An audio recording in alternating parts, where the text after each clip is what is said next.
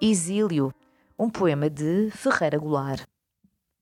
Numa casa em Ipanema, rodeada de árvores e pombos, na sombra quente da tarde, entre móveis conhecidos, na sombra quente da tarde, entre árvores e pombos, entre cheiros conhecidos, eles vivem a vida deles, eles vivem minha vida.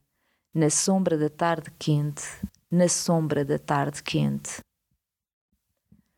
Ferreira Goulart, em Muitas Vozes, Toda a Poesia, 1950-2010, uma edição da Imprensa Nacional.